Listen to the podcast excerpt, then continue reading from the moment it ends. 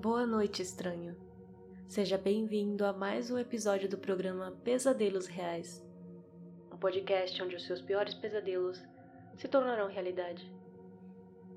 Eu sou Lorena Duarte, ou Noroko, como preferir, e hoje permita-me que lhe conte uma história.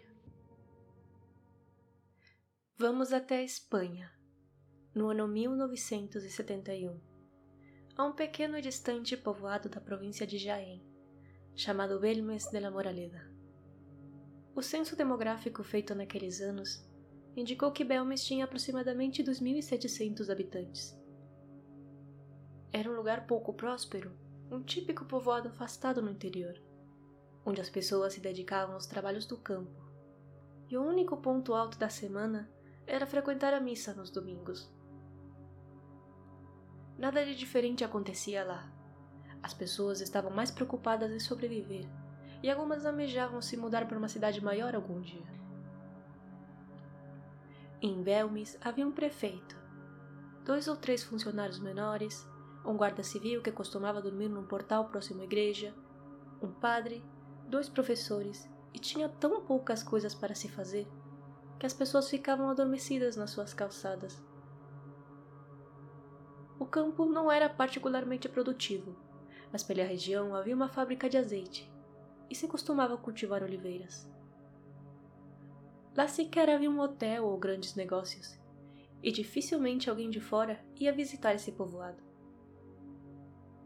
Lá tinha uma cantina, um pequeno bar, onde as pessoas costumavam se reunir para conversar, pois o maior entretenimento daquelas pessoas era cuidar da vida dos seus vizinhos.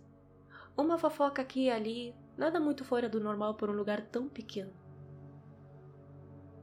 Era dia 23 de agosto de 1971 quando Maria Gomes Câmara estava preparando o jantar. enquanto preparava pimentões fritos no fogão a lenha da sua cozinha, uma mancha no chão chamou a sua atenção, pela sua impressionante semelhança ao rosto humano. Mal sabia ela que isso seria apenas o começo de um dos fenômenos paranormais mais famosos das últimas décadas. Maria ficou impressionada com aquele rosto estampado no chão pois parecia olhar diretamente para ela. E acreditou que se parecia ao santo rosto da Catedral de Jaém. Ela foi então comentar o ocorrido com algumas vizinhas que, intrigadas, foram a ver aquele estranho rosto, do qual infelizmente não há registros fotográficos. Cinco dias depois, um dos filhos de Maria, chamado Miguel Pereira, se cansou da avalanche de vizinhos curiosos enchendo a cozinha da sua mãe e decidiu raspar o piso e tampar com um pouco de cimento fresco. Dias depois, para o espanto da família, a imagem ressurgiu no mesmo lugar. Era o rosto aparentemente de um homem, com a boca e os olhos abertos, e longos traços escuros que pareciam um bigode. Nos dias seguintes, novas caras apareceram, surgindo no piso da cozinha e no corredor da casa. Incrivelmente, apareceram centenas de rostos que se assemelhavam aos afrescos do período bizantino. Ninguém conseguia entender por que essas imagens estavam invadindo as paredes e o chão da casa. E, embora tentassem apagá-los de diferentes maneiras, nunca conseguiram. Essas imagens apareciam e desapareciam, mudavam de lugar ou se transformavam em outras, estavam em contínuo movimento, e algumas eram sumamente perturbadoras. A notícia se espalhou rapidamente pelo povoado de Belmes e chegou aos ouvidos do então prefeito, Manuel Rodrigues, que mandou abrir um buraco de quase três metros para ver o que havia debaixo daqueles rostos. E descobriram um esqueleto cujo dono, segundo uma análise forense, era de um homem pequeno que foi enterrado naquele lugar no século XII. A casa do bispo, como era conhecida a casa dos Pereira, foi construída sobre um cemitério. Por isso, explicavam alguns, que vozes também eram ouvidas no local. Em fevereiro de 1971, o parapsicólogo Germán de Argumosa chegou a Belmes e conseguiu gravar uma psicofonia que nunca foi publicada, onde assegurava que os fantasmas o chamavam pelo nome e diziam: Germán, Pique o piso. Levante o cimento. Segundo os moradores, a casa também foi palco de episódios bastante inusitados ao longo da história. Dizia-se que por volta do século XV vivia ali o inquisidor, que fazia cruéis sacrifícios de mulheres e crianças pequenas. Em fevereiro de 1972, o jornal ABC publicou sobre uma fotografia do local. O mistério rodeia atualmente os rostos que surgiram junto ao fogão de uma casa já dita assombrada, em Belmes de la Moraleda. Aparentemente, em certos locais, há rostos que não podem ser apagados.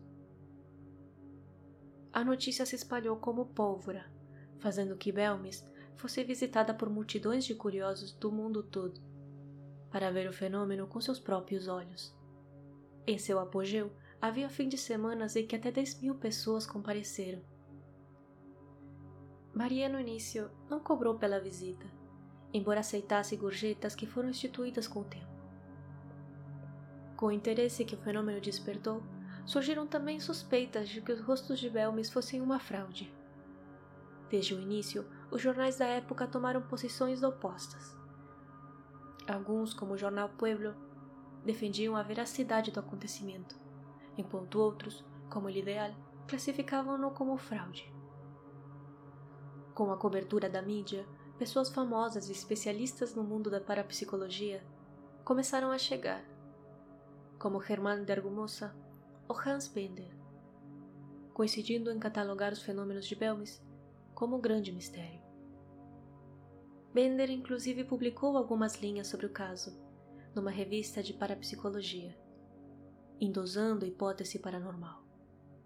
Seis meses após, o jornal El Ideal publicou os resultados de uma análise mostrando que os rostos haviam sido pintados com nitrato de prata e cloreto. Esse método era utilizado na fotografia desde a década de 1940 por ativistas antifranquistas. Posteriormente, outra análise das faces foi realizada pelo CSIC, na qual não foram mostrados quaisquer vestígios das substâncias indicadas como componente das faces na primeira análise. Cabe destacar que o CSC alertou desconhecer como havia sido o processo de coleta das amostras e que estas foram entregues em envelope de açúcar de uma cafeteria qualquer. O que lança dúvidas sobre a procedência das amostras que serviram para muitos investigadores afirmarem a falsidade das faces. Os parapsicólogos estavam convencidos da autenticidade dos rostos Germán de Argumosa disse: O fenômeno é autêntico e, como tal, sua causa é paranormal, ou seja, sem qualquer explicação dentro da física natural. Em sua opinião, coincidindo com a repetidamente expressa pelo professor Hans Bender, da Universidade de Friburgo, em Briscóvia, assim como por outros cientistas, assegurava que a causa dessas teleplastias era extradimensional, ou seja, que está fora do nosso espaço-tempo acrescentou para o psicólogo em entrevista à ABC em 1973. O termo teleplastia se refere a uma manifestação material de uma pessoa que está ausente do lugar em que se mostra e prova sua presença por fenômenos materiais. Por instrução de Argumoça, a cozinha da casa foi lacrada. Embora, como ele mesmo frisou, não se pretendesse verificar o fenômeno já que não oferecia a menor dúvida aos cientistas, mas sim para tentar descobrir por meio desse procedimento qual era a função do elemento humano, se neste caso tivesse, dentro do fenômeno em questão. Outra cozinha foi construída para Maria, e logo novos rostos surgiram nela. E quando voltaram à antiga cozinha um ano depois, 17 novos rostos haviam aparecido. A partir de 1972, o fenômeno sofreu um declínio, tanto de interesse midiático quanto turístico, pois o jornal Pueblo continuou alegando que os rostos de Belmes não eram um fenômeno paranormal, como defendia o jornal El Alcázar. Segundo o jornalista Antônio Casado, então no jornal Pueblo, que foi a Belmes para cobrir a notícia, indicou que houve uma censura informal, que permaneceu oculta.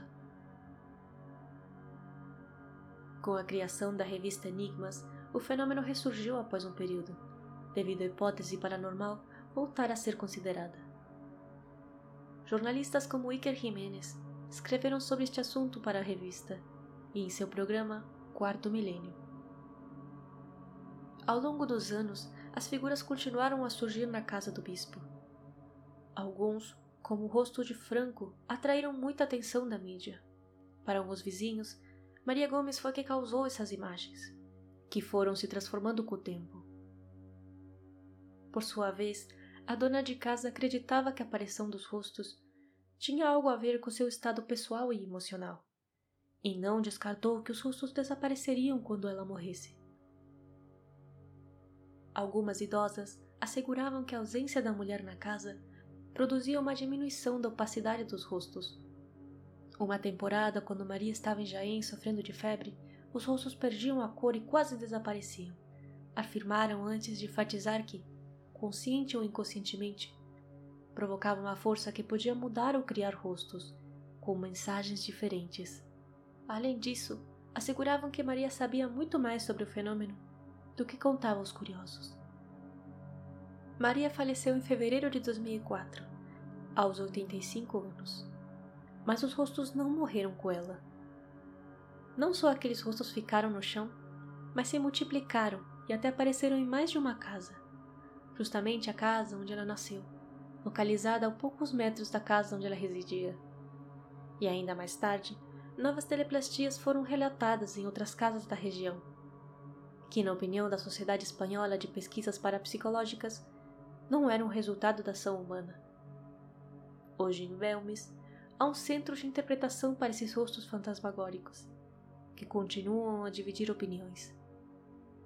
Há quem defenda a sua autenticidade e assegure que se trata do maior fenômeno paranormal de todos os tempos. Outros que são simples pareidolias.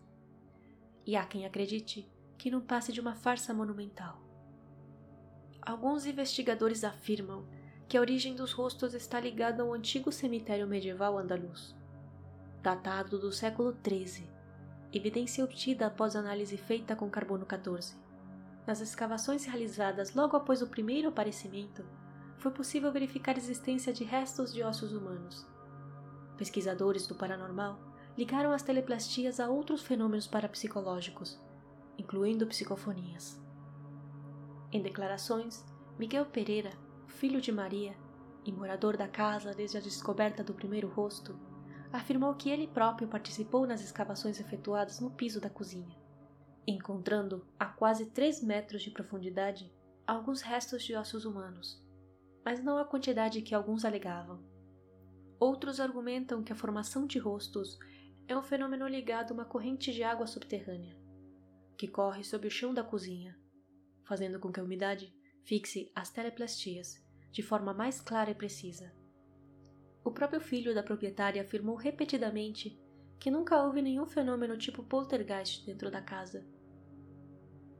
Mas cabe lembrar que Miguel estava incomodado desde o começo com todo o ocorrido. A diferença da sua mãe, que achava grata a presença dessas imagens, inclusive gostava delas, dando apelidos carinhosos para aqueles estranhos rostos. Em 2014, o programa de televisão Quarto Milênio, dirigido por Iker Jiménez, realizou uma análise técnica para descobrir a possível fraude. Estiveram presentes José Javier Graçaena, doutor em Ciências Químicas e diretor-geral da empresa de engenharia química Medco. E Luiz Alamancos, criminalista forense e diretor da perícia em Peval do Instituto Nacional de Criminalística Aplicada. Após extrair as relevantes amostras de uma das faces, com autorização dos proprietários, Graçaena procedeu à sua análise e diagnosticou que não foram feitas com tinta, acrescentando que, segundo os conhecimentos e técnicas utilizados na investigação, não há manipulação aparente nem elementos externos. Em segundo lugar, Alamancos tentou reproduzir imagens semelhantes, usando uma variedade de métodos que muitos meios de comunicação tinham considerado válidos por anos para assegurar a hipótese de fraude, como solvente de concreto, ácido clorídrico e nitrato de prata. Porém, falhou na tarefa e concluiu que, a palavra que resume a sua opinião é a perplexidade absoluta. O certo é que o curioso modelo de turismo paranormal originou-se a partir daquele fenômeno. Durante os 33 anos em que Maria Gomes Câmara viveu com os rostos, muitas pessoas foram a Belmes para visitar a humilde casa de Maria e ver pessoalmente as imagens no cimento. Devido às visitas à casa de Maria, gerou-se inicialmente um forte aumento dos negócios em Belmes, já que a chegada de visitantes, que embora tenha diminuído consideravelmente, nunca parou. No entanto, ainda não há restaurantes nem mesmo um hotel onde você possa se hospedar. Até o telhado da Casa das Caras está afundado, o que põe em dúvida que a cidade ou a família de Maria Gomes, que continua a se dedicar à agricultura e à pecuária, esteja lucrando com este estranho caso. Atualmente, os nativos da vila ainda vêm com curiosidade como estranhos e estrangeiros se aproximam com o único propósito de passear pela vila. Embora a casa esteja fechada desde a morte da proprietária, uma placa na porta anuncia o horário de atendimento os finais de semana, assim como o telefone de contato do filho e da nora de Maria Gomes. E você, o que achou sobre esse caso? Será uma simples série de paridolias? Ou um dos fenômenos paranormais mais importantes da Europa? Postarei as imagens sobre o caso lá no Instagram, no arroba podcast Pesadelos Reais. Compartilhe este podcast com seus amigos para me ajudar a chegar a mais estranhos como você. A ambientação musical é obra do talentoso Repulse. Por favor, visite nossas redes sociais que estarão na descrição deste episódio. Me despeço por hoje lhe envio um abraço psicológico bem apertado e até o próximo episódio.